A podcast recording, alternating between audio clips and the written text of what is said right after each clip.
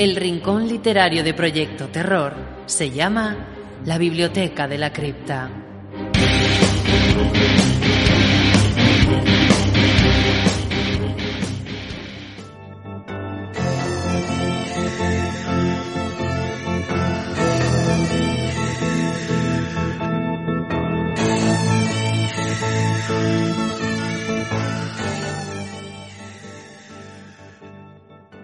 Hola, ¿qué tal, queridos amigos de la cripta de Proyecto Terror? ¿Cómo estáis? Bienvenidos a una nueva sesión a este espacio en el que nos gusta hablar pues de esos asuntos oscuros, esos asuntos ténebres, esa literatura, ese cine, esas leyendas, ese folclore que habita en las sombras. Y hablando de sombras, hoy tenemos a una invitada súper especial y ya la estáis viendo que es Amparo Montejano. ¿Qué tal, querida? Bienvenida. Hola, cielo. Buenas tardes y bueno, bien hallada. siempre bien hallada. Contigo, siempre bien hallada. Ya sabes tú que esta, la cripta, también es la tuya y que cada vez que tanto con el círculo de Lovecraft como en otros menesteres en los que andes metida, siempre eres muy bien recibida porque tienes aquí tu rincón, tu espacio. Pues en esta ocasión no podía ser de otra manera, porque hay que decir, queridos, que hace unos meses, en diciembre, si mal no recuerdo, nuestra querida Amparo Montejano publicaste, Amparo, un, un libro. Un libro que sé que para ti es súper, súper especial. Su título es Profanación, es una antología de relatos macabros. Entonces, para comenzar, para comenzar a hablar de tu criatura, Amparo, ¿Qué es esa ficción wave que vamos a encontrar aquí? Porque creo que no va a ser algo a lo que el público esté acostumbrado. ¿Me equivoco? Eh, bueno, yo no sé lo que el público, y más el público de la cripta, está acostumbrado. no, em, es una ficción wave porque desde mi punto de vista siempre que se habla de literatura, para mí por lo menos, ¿no? Eh, siempre que se habla de literatura de terror, em, a veces solemos confundir para mí lo que es el género de thriller con, lo que es el terror en sí. Yo creo que el terror em, es cuando eh, existe algo, algo que em, que se escapa realmente de nuestro control racional, ¿no? Algo que no podemos explicar. Tiene que haber siempre, para mí, en la literatura de terror tiene que haber un componente de extrañeza, un componente de Em, que al leerlo o, por ejemplo, cuando ves cine o ves una película, tiene que haber algo que al lector, al espectador le, le choque porque es algo que rompe, ¿no? De alguna manera las leyes naturales, las leyes de la física, como decía Lovecraft, o, o, o, pues eso, que en un momento determinado nos rompe lo que son los esquemas mentales y pensamos, esto no es posible, ¿no? Eh, eh, tiene que haber para mí ese componente de lo sobrenatural, ¿no? De lo, de luminoso, de lo extraño, ¿no? Y eso, eh, esta antología de relatos, ¿no? Que en definitiva, bueno, es, es, yo creo que causa quizá a lo mejor, hay mucha gente que me ha escrito y me dice que, bueno, pues que que es muy doloroso leer estos relatos y tal, ¿no? Porque bueno, em, me parecía más importante, eh, a ver, está basada en los personajes son, eh, son personas, en este caso niños, en fin, pero em, para poder expresar todo lo que yo quería expresar, ¿no? Em, toda la terribilidad, digámoslo así, que yo quería expresar, era tan duro, incluso para mí cuando lo estaba escribiendo, que era necesario meter el componente Wayne, el componente de la extrañeza, el componente de lo extraño, para que, bueno, que el lector tuviera de alguna manera una vía de escape, ¿no? Yo creo que hasta anímica o espiritual, ¿no? Porque en sí los relatos son muy, muy, muy duros em, por lo que se cuenta en ellos. Entonces, me parece importante, independientemente de que yo concibo el terror con esa intromisión de lo que no se entiende, esa, eso, ese ello sin nombre, pero también, bueno, pues para aligerar un poco la carga Em, porque si no sería demasiado ominoso todo, demasiado, demasiado terrible, ¿no? Y bueno, lo aligeramos un poquito. No sé si he sido capaz de aligerar la carga mm, que tiene en sí, ¿no? La carga, pues eso, de, de, dolor y de sufrimiento. Porque tú estás, dices que lo has aligerado, pero quizá eh, para ti como autora, ¿no? A la hora de, plantear esos relatos.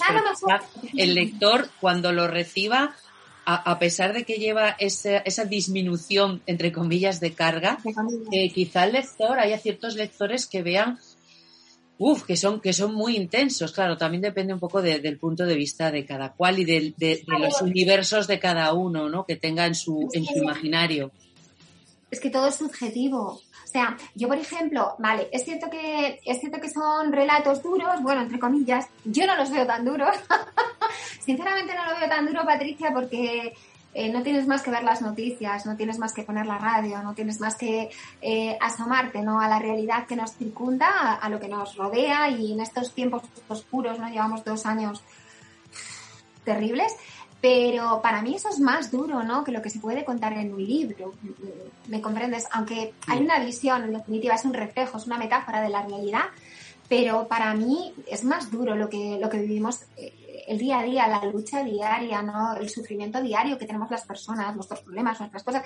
Eso para mí es más duro. Sin embargo, bueno, hay gente que me ha dicho que los relatos son durísimos, que no era capaz de terminar los relatos, que, a ver, para mí no. Hay... obviamente.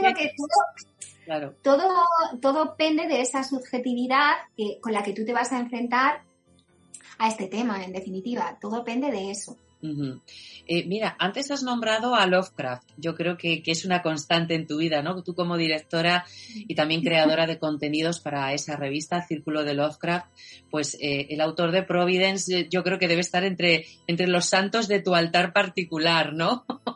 Por así decirlo, como nosotros tenemos a... mi, gran soñador submarino y bueno, sí, me gusta mucho la me gusta mucho la personalidad, en definitiva, que, que tenía Lovecraft, esa personalidad extraña, esa personalidad contradictoria, ese soñador, ese, esa persona que no, no encontraba su lugar en el mundo, aunque era un hombre de, de, su momento, ¿no? Y del mundo, ¿no? Quizá todas esas vicisitudes que tenía, eh, pues eran, eran reflejo, ¿no? De, de, que era un hombre indudablemente del momento, aunque él, él, se, él se sentía el gran extraño, ¿no? Pero me gusta mucho eso, esa personalidad de Lovecraft que en definitiva también, de alguna manera, transfiere, pues transfiere en todos sus escritos, ¿no? ¿Y los tuyos?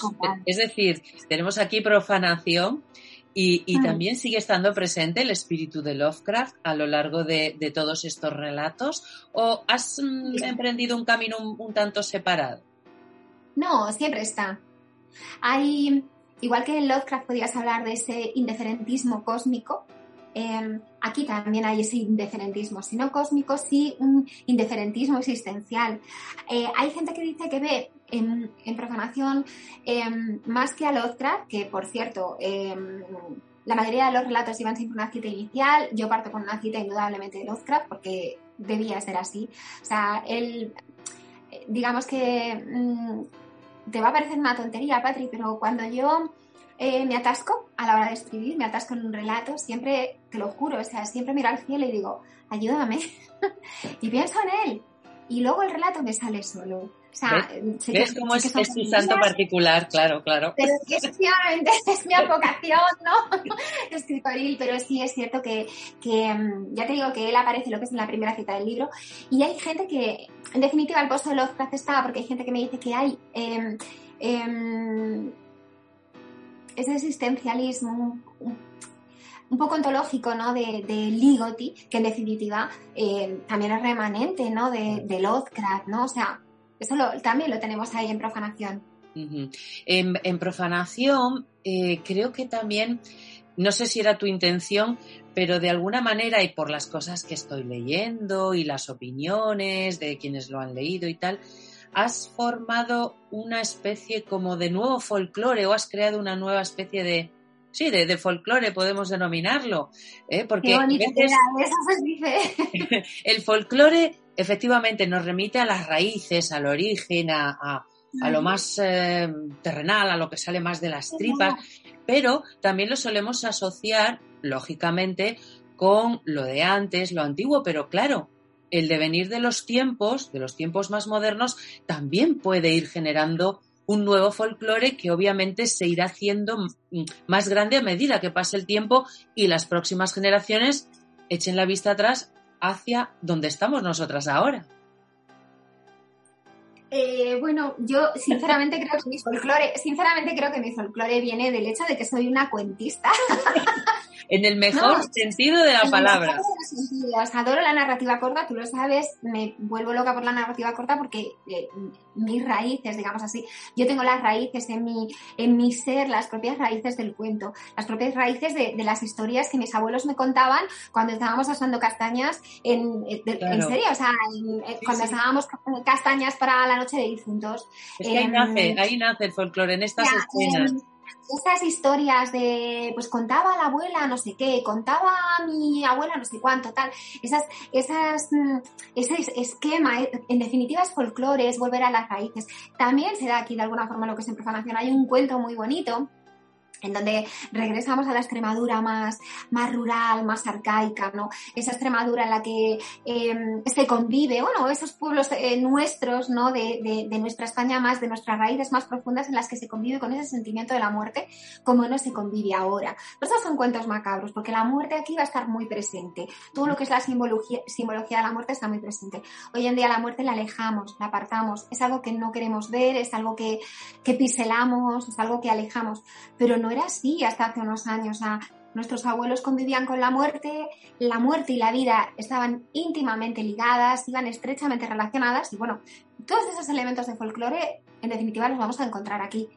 Mm, profanación es un poco, pues eso, ese, ese canto a volver a las raíces y reinventar nuevamente, claro, eh, es como reinventar cuentos, ¿no? Es como reinventar nuevos esquemas de esos cuentos antiguos, por ejemplo, no sé, en los que eh, tenías esa moraleja de aleccionadora de si no haces esto te va a pasar lo otro, pero no los dulcificados, sino los cuentos de verdad en los que había mm, mucho, mucho terror porque había sangre, porque había violencia, porque había castigos físicos, que en definitiva era lo que, lo que se buscaba, ¿no? Eh, eh, a causa del miedo, ¿no?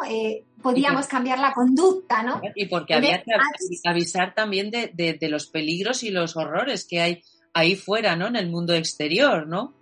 Fíjate que eh, hoy en día, por ejemplo, eh, ¿cuán necesarios son los cuentos? Mm. ¿Cuán necesarios son los cuentos?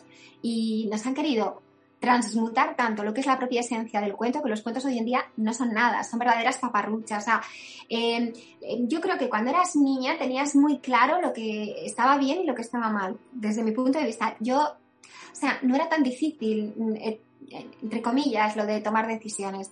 Eh, estaba mal hablar con extraños, estaba eh, mal irte sola o estaba mal llegar tarde a casa porque te podía pasar esto, porque te podía pasar lo otro. No digo que, no digo que la forma de educar fuera la correcta, no digo, no estoy, eso ya es entrar en, otros debates que no vienen al caso.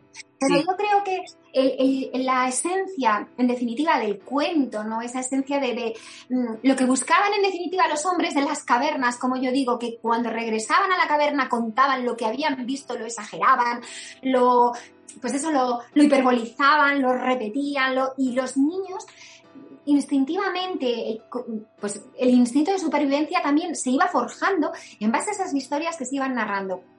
Bueno, pues profanación tiene mucho de eso, por eso, porque, porque tiene mucho de mí. Tiene yo creo que decir que. Mm, decir que, por ejemplo, puedes crear algo, ¿no? Iba a decir una obra de arte. Bueno, para mí lo es. ¿Por qué no? para ti lo eh, es. A ver, el arte, o sea, la literatura es arte, indudablemente. Te puede gustar más, te puede gustar menos, igual que la pintura, igual que la escultura, la arquitectura. Todos son, el cine eh, es, es arte, indudablemente. Entonces, em, mm, tiene ese, ese, pues eso, eh, profanación tiene esa parte, indudablemente, de, del artista, tiene esa parte del alma, ¿no? Porque Amparo Dávila, que yo la admiro muchísimo, decía que la literatura es vivencial. Y, yo creo que sí. O sea, a mí me cuesta mucho romper, a pesar de que, bueno, los personajes para mí son pegotitos de plastilina que plasmo, ¿no? Pero cuando realmente lo, interesante es la atmósfera, esto es muy Lovecraftiano también, cuando lo interesante es la atmósfera y lo interesante es qué hacemos con esa atmósfera, crear ese ambiente y a partir de ahí em, establecer unos hechos, ¿no? Que van discurriendo en esa escenografía. Y los personajes son esos meros puntitos que aparecen y desaparecen. No son personajes con los que quizá tú te puedas identificar, ¿no? Porque no son personajes redondos, no son personajes... Mm, sí, son personajes a ver, son complejos, sobre todo lo que es por el prisma emocional que tienen, pero cuando tú terminas un cuento, en este caso cuando tú terminas un cuento de profanación, te quedas con lo que, no te quedas con el personaje, no te vas a quedar con su nombre, no te vas, te vas a quedar con la vivencia de ese personaje, con cómo se ha desarrollado ese cuento, los actos y, y, quizá tú te identificas pero con ese dolor del personaje o con ese, o, ese desarrollo de venganza que tiene el personaje o bueno.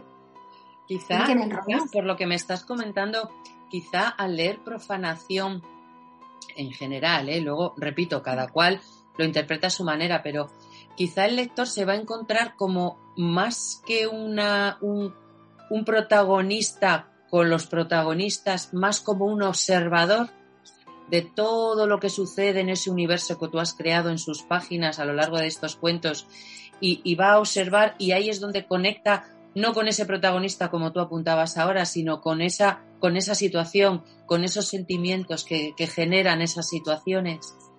Indudablemente porque es un observador eh, pero que no se queda al margen. O sea, em, a mí el lenguaje mm, va a parecer una tontería a decir, ¿y esto a qué viene? A ver, el lenguaje está para, poder utilizarlo, los recursos de la lengua están para poder utilizarlo. Yo, em, la gente que esté leyendo profanación, ven que hago muchos giros o que introduzco muchos diminutivos, puede parecer una tontería, pero no lo es. Es una manera también de, sensibilizar a la persona que está tranquilamente desde el sofá de su casa leyendo un cuento y, mostrarle que, que el dolor está ahí, que quizá en lo más pequeñito, en lo más ínfimo, en lo más insignificante, está ahí el dolor. Y estoy segura, segura, porque que los adultos que estén leyendo profanación, muchos de ellos se van a identificar con el dolor de muchos de estos personajes. Eh, o sea, lo tengo clarísimo. De una u otra manera se van, a, se, van a, se van a quedar identificados. Luego no es un espectador latente, ¿no? Que digas, no, es un espectador que va a sufrir. Cuando tú te metes en un cuento, si lo lees y detenidamente y vas a sufrir con ese personaje. Te vas a identificar con el dolor del personaje, no con el personaje en sí, porque normalmente los personajes suelen ser niños. Y es, o sea, profanación es un, es un, como decía mi amiga Pili Barba en el prólogo, es un infanticidio absoluto, o sea, es un desgarro absoluto de, de lo que presuponemos que, que, es una etapa dorada, una etapa feliz, ¿no? Algo que, bueno, que es relativamente moderno, por otro lado, ¿no? Pero a la que nuestra sociedad, quizá, los temas que se tratan, no le gusta porque es tabú. O sea, esto no debería abordarse, esto no debería decirse, esto mm, leerlo puede resultar doloroso porque eh, no estamos acostumbrados hoy en día a esa clase de sufrimiento infantil. Es, es, quizá un, aspecto demasiado oscuro, ¿no? Del ser humano, del comportamiento, de las cosas que pueden pasar en este mundo. Que es ahí, que eh, forma parte de la historia de la humanidad, ¿no? O sea, forma parte de la historia nuestra, ¿no? O sea, y la infancia, la infancia, porque en definitiva el hilo conductor de todos estos cuentos es la infancia, ¿no? esa, esa etapa eh, terrible, ¿no? Como antes se la calificaba, esa etapa difícil, esa etapa oscura, ¿no? Donde no sabemos qué pasa, ¿no? Por las mentes de, de, de los niños, ¿no? Y, mm, y bueno, una etapa que, pues que, hasta hace nada se, se, quería borrar, ¿no? O sea, mm, esto no... Eh, hay que pasar de, de, puntillas. Había pocos niños que, pues, pues fíjate, hasta mediados de, del siglo XX realmente el concepto de la infancia no era nada. O sea, los niños de Tetan no tenían ningún tipo de valor. A los niños se les empezaba a considerar a partir de los 4 o 5 años. O sea, que es que mm, estamos acostumbrados, ya te digo, a una versión de, la infancia ahora actualmente que no es la que nos gusta ver, pero, pero porque estamos eh, dentro de nuestra burbuja de cristal y no queremos remontarnos unos añitos atrás en nuestro propio país. Ya no nos vamos a ir lejos, no nos vamos a ir a ningún sitio raro. Dentro de nuestro propio país para, para, para adentrarnos en, qué sucedía realmente con los niños, cómo eran tratados realmente los niños, qué se les hacía a los niños. ¿Tenían voz? ¿Se les consideraba personas? Por ejemplo. Tremendo, ¿eh? Por eso, por eso el, título es profanación. O sea, en definitiva, profanación es como mm, se ha profanado. una etapa eh, de vulnerabilidad absoluta. Una etapa que no debería jamás profanarse, porque indudablemente eh, los niños o, eh, eh, están en, cuando tú eres niño em, eres permeable como las esponjas. Entonces dependiendo de, lo que vivas dependiendo de, la educación que recibas dependiendo de las circunstancias que, que, que empapen esos primeros años de vida así se construirá el adulto el mañana. Se va a construir la persona del presente e indudablemente nuestro yo también del futuro Creemos que no, pero es muy importante esos primeros años de vida para, para forjarle la esencia, en definitiva, de, del individuo. Sí, sí que lo son, sí. Bueno, pues queridos amigos de la cripta de Proyecto Terror, ya lo estáis escuchando, ya lo estáis viendo. A la autora, nuestra querida Amparo Montejano, a la autora de Profanación, esta antología de cuentos macabros, que por cierto está editada por la editorial Luz Negra. Yo ya voy dando los datos para todos aquellos que aún no os hayáis adentrado en estas páginas, pues no sé a qué estáis esperando. Es un volumen que tiene que formar parte de todas vuestras bibliotecas. Y Amparo, yo creo que ya lo demás queda en los ojos, en las mentes de los que nos están viendo y escuchando. Eh, no les podemos contar nada más, el resto es eso, que, que lean profanación, ¿no? Sí, sí, sí, sí, que lean profanación. Em, bueno, es que va a decir, jo, claro, ella quiere vender. Es normal, a ver. No, vamos, a ver. Vamos a dejarnos de, chorradas y, y, dejarnos de chorradas. hemos venido a hablar de tu libro porque hemos, el que venderlo. ¿no? Yo he venido aquí a hablar de mi libro. Bueno, pues yo he venido aquí a hablar de mi libro. Yo, mira, si me lo permites, sí me gustaría enseñarlo. Eh, también decir que, bueno, que como tú has dicho, lo ha editado Luz Negra y ha hecho una edición muy bonita. Una edición, bueno, completamente ilustrada. Son 13 relatos, cada relato lleva una ilustración. Eh, bueno, normalmente todas eh, tienen ese pozo oscuro, ¿no? Que en definitiva rodea a este pequeño libro que tiene por ahí también una maldición. que no da tiempo a contarla. Todo lo que rodea este libro tiene una maldición. Por cierto, salió hace tres meses, ¿eh? Sí, sí, sí, en diciembre, en diciembre, efectivamente. Yo creo que un poquito, antes, de la Navidad salió, ¿no? Yo creo. Sí, el 11 de diciembre, el 11 de diciembre salió, salió el librito.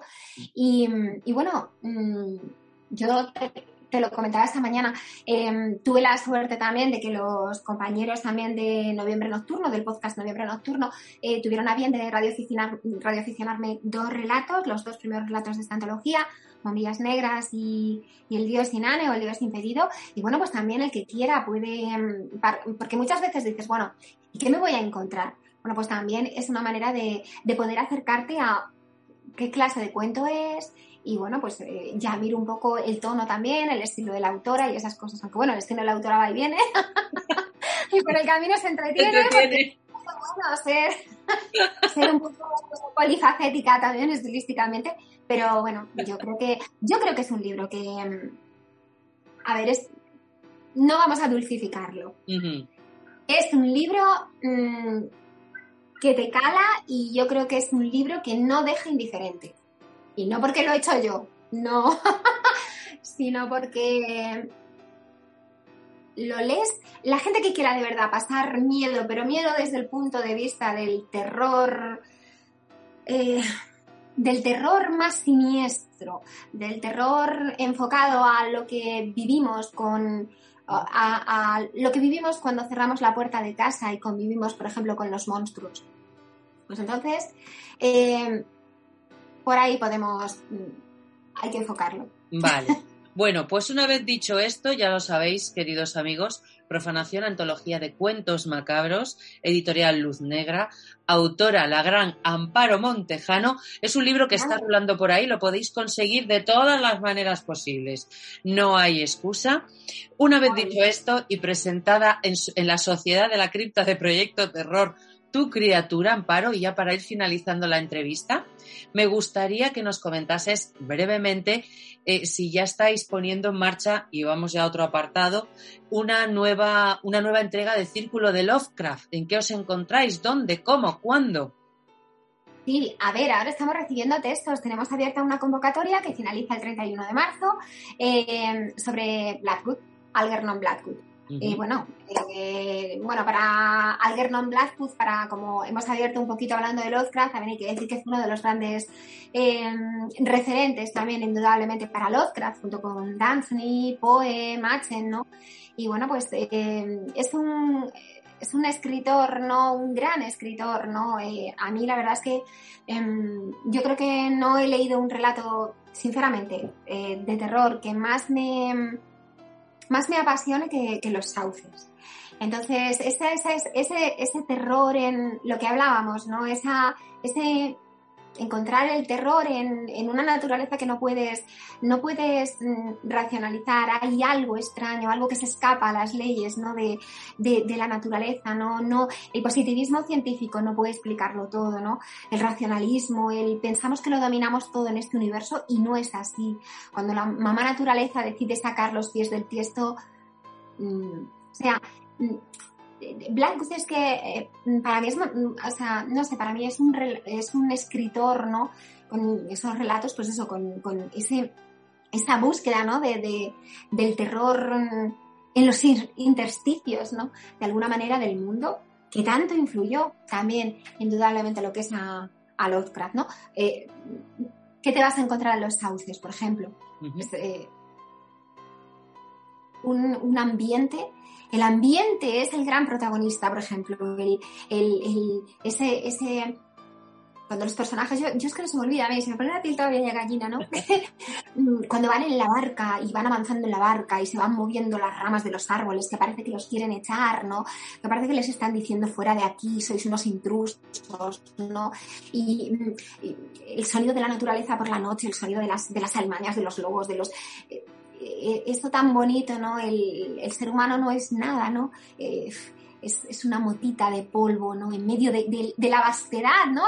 del universo. Eso es muy Lovecraftiano, pero indudablemente Lovecraft eh, bebió de, bebió de, de Machen, de Blackwood. Y bueno, que me lío. Tenemos la convocatoria abierta de Algernon Blackwood hasta el 31 de marzo y estamos recibiendo muchísimos textos. La verdad es que estamos muy contentos. Y, en esas andamos, Patri. Muy bien. Bueno, pues en eso andáis en Círculo de Lovecraft, así que a partir de marzo ya se pone la maquinaria en marcha para seleccionar esos relatos y demás contenidos de la revista que ya cuando salga el nuevo número hablaremos de, de ella cuando sea.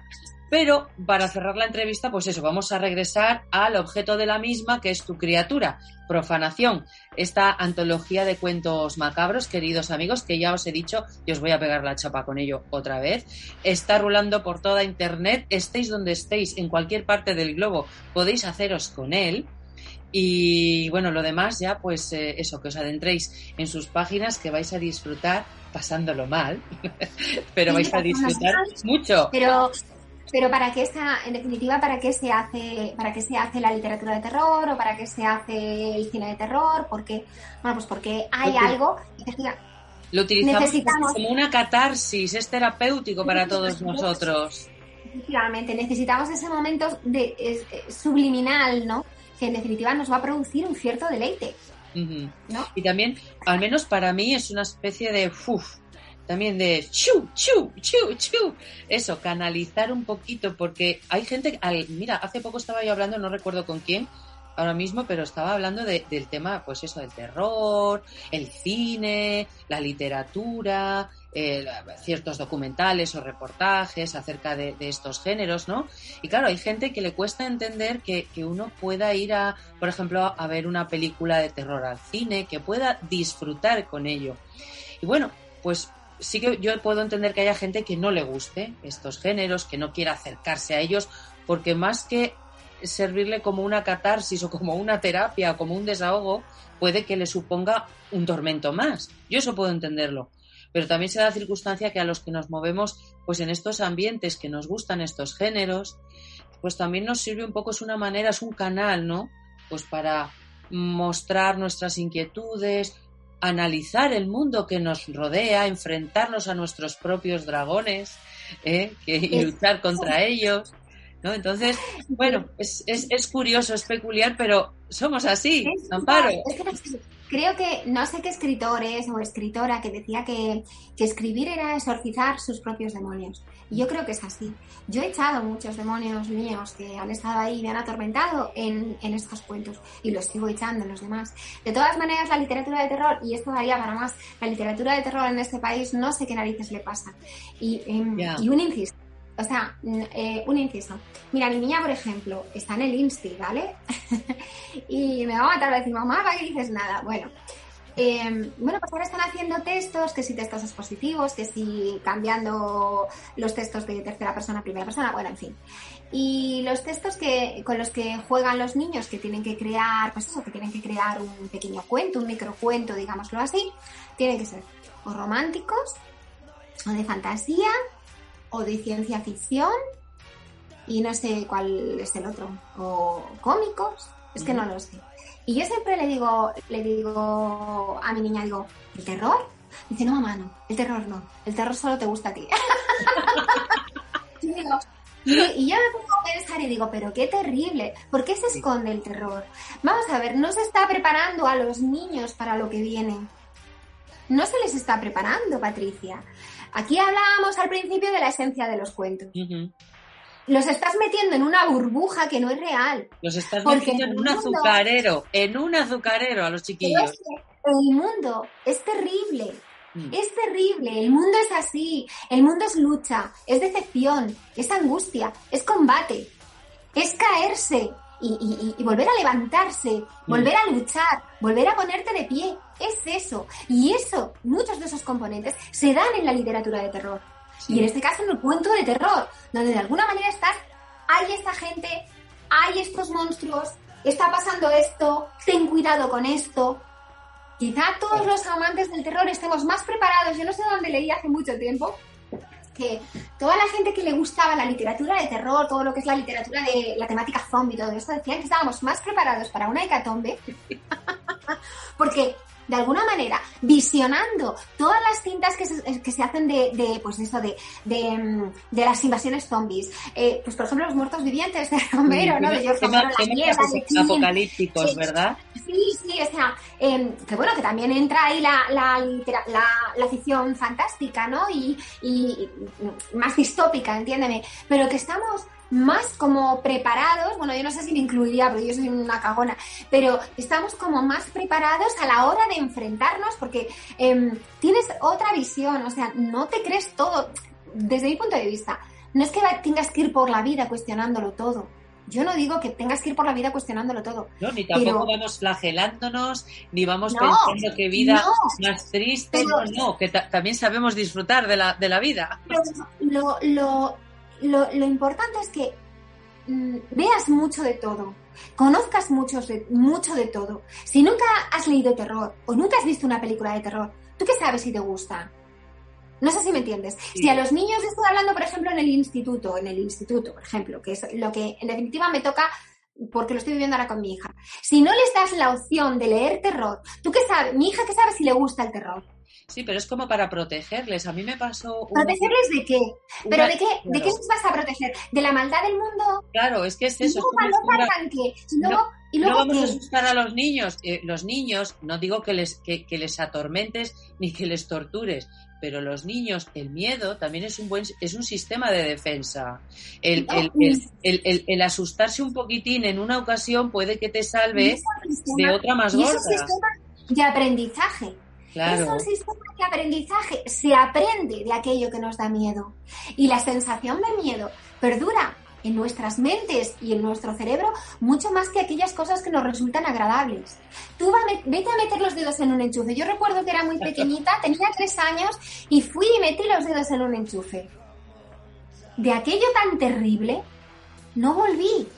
Yo veía un enchufe y me cagaba viva. Aprendiste, aprendiste. Efectivamente, ¿sabes lo que te quiero decir? Y a lo mejor si me hubieran dicho, a ver, que no estoy diciendo con esto, a quitar los mmm, tapanchufes. Me, a ver. chiquillo los dedos en el enchufe para que aprenda. No, no me refiero a eso porque Sí, lo, que tener lo entendemos, con, entendemos. Sí, sí. con lo que se dice, pero, pero a los chavales hay que dejarles que se caigan y hay que dejarles también que sufran en la medida en lo que, vamos a ver, como madres, pues mm, vamos, eh, les pondrías una, una urna, Les pondrías pero una no les colchoneta alrededor para que rebotasen. Claro, pero ya que nosotras lo hacemos, no les des la, no les quites la posibilidad de que se enfrenten de alguna manera a esa parte más oscura que existe y que está aquí con nosotros. Que existe y que está aquí con nosotros. A los niños hay que darles el miedo, entre comillas, adecuándolo de alguna forma. ¿Sabes lo que te quiero decir? Pero no lo puedes quitar. ¿Les quitas la alegría? No. ¿Les quitas la sensación de, yo qué sé, ¿por qué les vas a quitar esa sensación? Si les va a servir para forjar su personalidad y para crecer ellos mismos y para ganar experiencia a lo largo de la vida. Me parece terrible que los institutos, lo reivindico desde aquí, en, por ejemplo en el de mi hija, eh, textos de ciencia ficción, estupendo. Textos de fantasía, perfectos. Textos románticos, perfectos. Textos cómicos, me parece estupendo, vale. Que no sé, pero bueno. Eh, pero ¿y el terror? Terror como que no existe, como que no está. No leemos, claro, no leemos a Poe, fíjate todo lo que nos perdemos, no leemos a Poe, no leemos a Jackson, no leemos a, a Blackwood, no leemos a Ligotti, no, bueno, Ligotti para los niños, pero bueno, eh, entiéndeme, Sí, sí.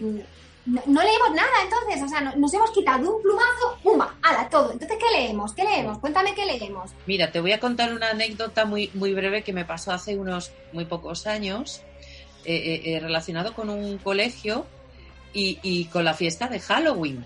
Es decir, los niños, eh, los niños, pues era colegio, no instituto, es decir, pues niños desde 3, 4, 5, 6 hasta 12 años. Y llegó Halloween y estaban disfrazados y ese día se iba... Y es muy curioso, me fijé porque había algunos que iban disfrazados con ciertas máscaras y tal, digo, y el cuchillo ensangrentado y tal. No, es que ese tipo de cosas no se pueden traer porque asusta a los niños. Digo, pero si se está celebrando Halloween. Me, me quedé así como, ¿eh? Digo, entonces, ¿no les explicáis a los niños de dónde viene esta fiesta, lo que significa? O sea, el niño No. puede, puede ir disfrazado de, de vampiro, pero no puede ir disfrazado, yo qué sé, de, de Chucky, el, el muñeco diabólico, porque llevar un cuchillo, de- obviamente de plástico, con las manchas, de esa- es que como que a los niños pequeños les asusta mucho.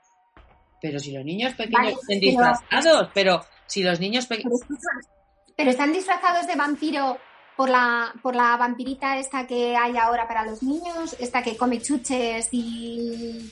Pues no, Eh, Lo comento. Esta, eh, ¿Saben Claro. realmente de que van disfrazados? ¿Saben realmente de que Claro. van, eh, te- siguen, digamos, de alguna manera la iconografía de uno de los grandes mitos del terror? No, de la eso claro, muchas ocasiones se pierde. De la literatura, no. O sea, vamos de vampire, vampirelas, vampicruelas, vampi no sé qué, con las extensiones. Vampi Barbie, y- ¿no? Claro, o sea, ¿sabes lo que te quiero decir? Y, Claro. y- o sea, hemos degenerado, mm, no sé, o sea, yo creo que, que el sustrato, lo que hablábamos antes del cuento, el sustrato del cuento, el sustrato del terror, jolines, es que... Demasiado azúcar, demasiado azúcar. Y, y la piel muy fina, muy fina, para tenemos una piel excesivamente traslúcida, ya todo nos hace daño, todo nos molesta, tienes que tener mucho cuidado con lo que hablas, Pues con lo que no hablas, sí, sí, poquita- sí, va a llegar un momento que- para la libertad de expresión. Sí. Va a llegar un momento que no sé cómo vamos a poder relacionarnos, hablarnos, porque vamos a tener, no sé, que sacar un formulario para pedir permiso. No vaya a ser que te ofenda, ¿eh? ofendas a la persona con la que estás hablando, igual porque has dicho que, no sé, mm, pues Sí. Has visto una peli de terror y te ha encantado y te empiecen a mirar. Al final aquí acabamos en plan persecución de, de, de- de brujas otra vez. A la hoguera, volvemos, volvemos a la- volvemos a la caza, a la caza de brujas. ¿O sigues la, la corriente o, Es tremendo, sí. sí, o sea, o, o- o despídete de la gente, ¿no? no, No es, obstante, es- Nosotras aquí seguimos, seguimos sí, en dando en guerra y dando caña. nuestro y seguiremos en ello porque es además pues, pues nuestra motivación, gran parte de la motivación que tenemos en esta vida, nos gusta, lo divulgamos, hablamos de ello y, y así, Mira, así, eh, así será. Se sabrá, sabremos, en mi caso, por ejemplo, sabré más, sabré menos, sabré, vale, pero lo disfruto, Claro, eh, lo gozo, estoy feliz. Eh, cuando lo escribo, cuando lo leo, em, cuando lo, lo, visiono en una peli, em, cuando se me ponen los pelos de punta cuando estoy hablando de, Claro. Es, esa sensación, ese sentimiento, esa pasión, eso no me lo van a quitar. Eh, vamos, nadie. Así que. Claro que sí. Pues por San Lovecraft, querida, y por, San Vincent Price, que eh, eh, es, tu santo, y el nuestro, San Vincent Price, santo patrón de la crista. A ellos elevamos nuestras plegarias y que nos protejan de este mundo tan azucarado. Nuestras almas oscuras son vuestras. Oh, señores. bueno, ya veis que es que el, humor no puede faltar, lo cortés no quita lo valiente y qué sería de nuestra vida sin el terror y sin el humor, ¿eh? Precisamente. humor. Tú léete algo de Pilar Pedraza.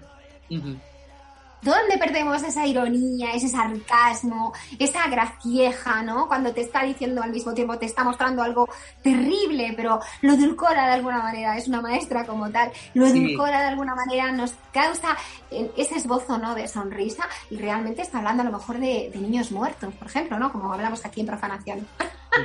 Bueno, pues quedaos con ese título, Profanación, de Amparo Montejano, queridos. Recomendadísima su lectura y que sea un volumen, como decíamos antes, que ya forme parte de vuestra, de vuestra biblioteca particular. Así que nada, Amparo, volveremos a hablar un poquito más adelante ya con Círculo de Lovecraft, con todas las cositas que vayan llegando.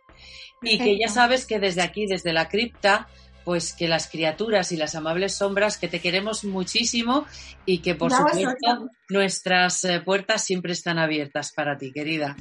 Vosotros en el círculo, ya sabes, podéis venir al círculo, tú, tus arañas, Vincent, eh, todo, porque nuestro círculo es vuestro círculo. Pues te mando un besazo enorme y, que nada, larga vida profanación y larga vida. A ver, a ver si forma parte de vuestra biblioteca de los malditos. Hay que tener una sección. Esta es la biblioteca de los malditos. Pues tiene que formar parte de este pequeño libro maldito que ya de por sí él tiene todo esa, ese pozo, ¿no? Un tanto maldito. Pues tiene que formar parte de esa biblioteca de los libros oscuros, ¿no? Eh, no te quepa la menor, no te quepa la menor duda, querida. Lo dicho, un beso muy fuerte. Muchas gracias. Siempre es un placer charlar contigo. Y te esperamos, pues eso, para una próxima sesión. Por supuesto.